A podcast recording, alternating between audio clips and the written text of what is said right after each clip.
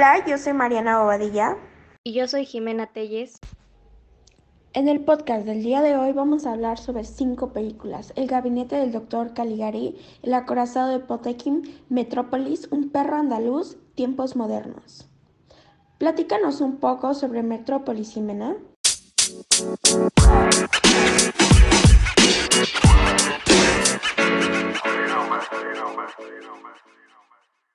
Bueno, ahora yo hablaré sobre Metrópolis. Metrópolis es una película de Fritz Lang, quien fue un director de cine de origen austriaco, estadounidense y alemán. Metrópolis fue estrenada el 10 de enero de 1927 en Alemania y básicamente trata sobre una industria que dirige toda una ciudad, toda una ciudad, eh, donde las personas ricas son básicamente superiores, viven mejor que los de que vienen que viven en las partes inferiores, que serían siendo que vendrían siendo la clase trabajadora que eh, están trabajando en maquinaria.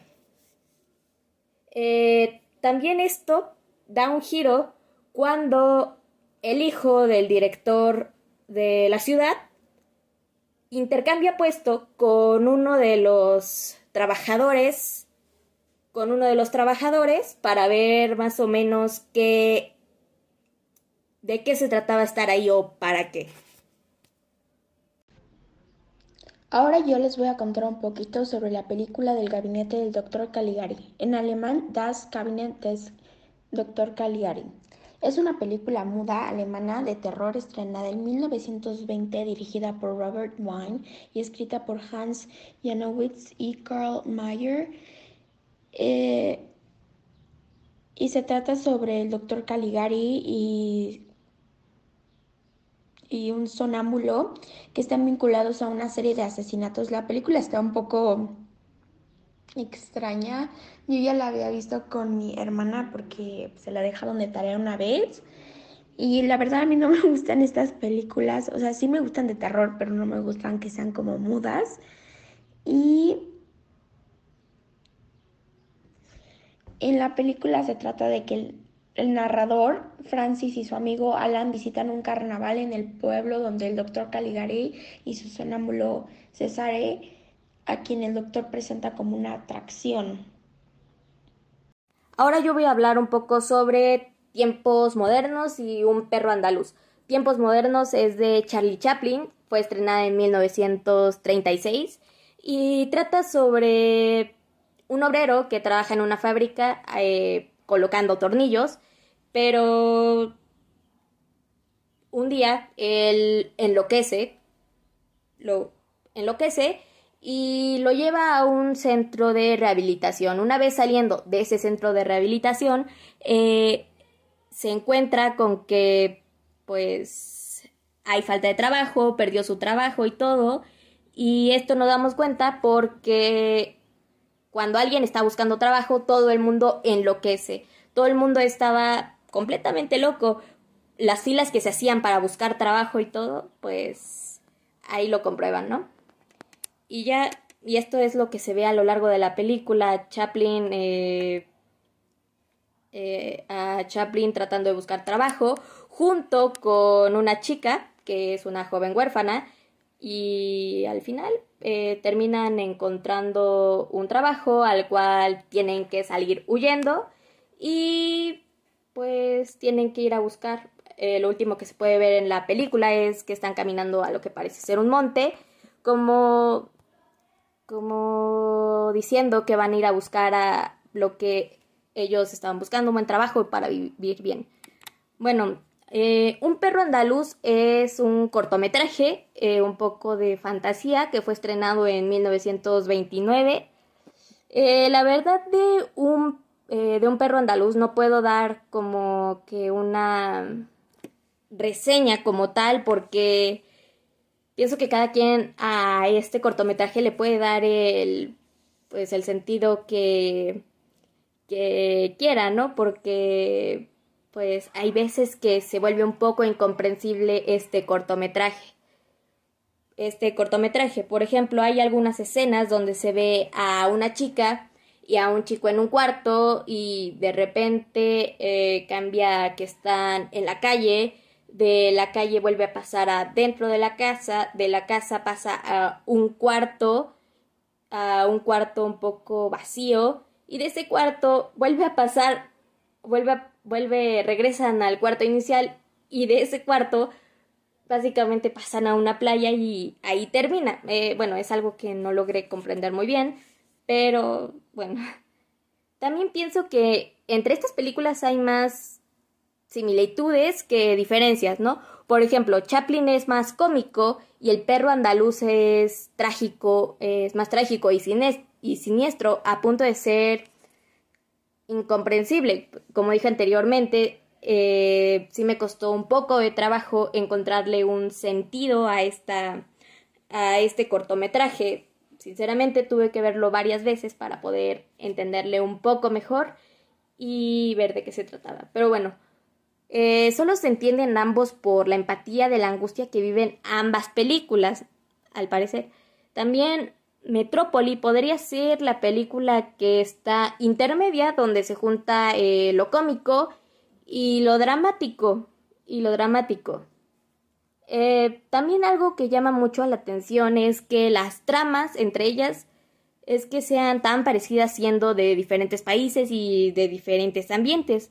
Eh, podemos entender esto solo porque en todas estas circunstancias se viven situaciones similares, por lo que la respuesta es parecida y estas direcciones en realidad son gritos eh, experimentos que en otras ocasiones tuvieron que solventar económicamente ellos mismos, como en el caso de Chaplin haber sido hostigado por el gobierno por sus pensamientos, eh, por sus pensamientos, eh, tendencia política y hasta tener que exiliarse siendo casi, eh, siendo casi cómico como en sus películas.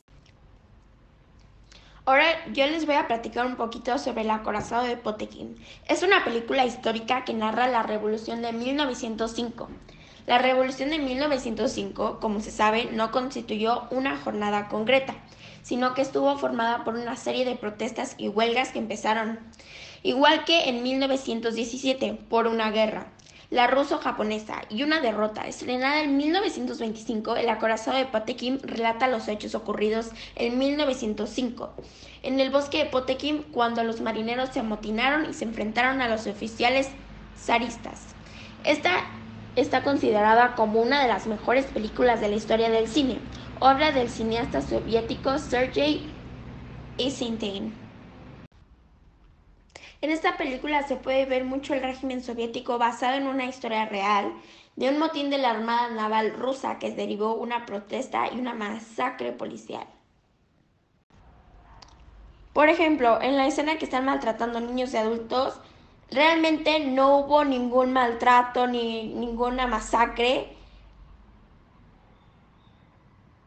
porque no pasó, o sea, muchos, muchas de esas cosas que están en la película realmente no pasaron, fue algo que a Sergey se le ocurrió poner, pero como dije anteriormente, no hay evidencia histórica de que en realidad haya pasado.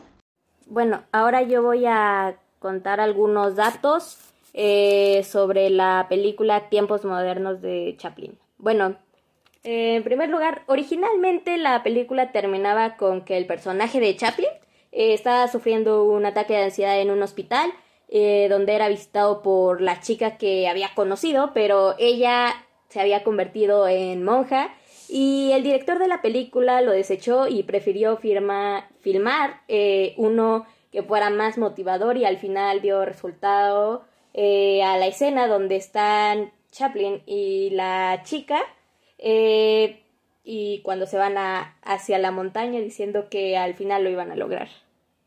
Em, dos, bueno, por el contenido y la crítica al sistema capitalista, el Comité de Actividades Antiestadounidenses eh, dijo que el comediante era un comunista, lo cual Chaplin siempre estuvo negando. número tres, bueno, esta es la primer película de Charles Chaplin en la que se puede escuchar su voz.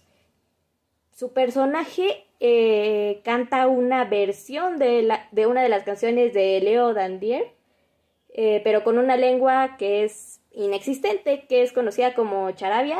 Em, que es básicamente una mezcla, que es básicamente una mezcla entre francés, italiano, alemán, ruso e inglés.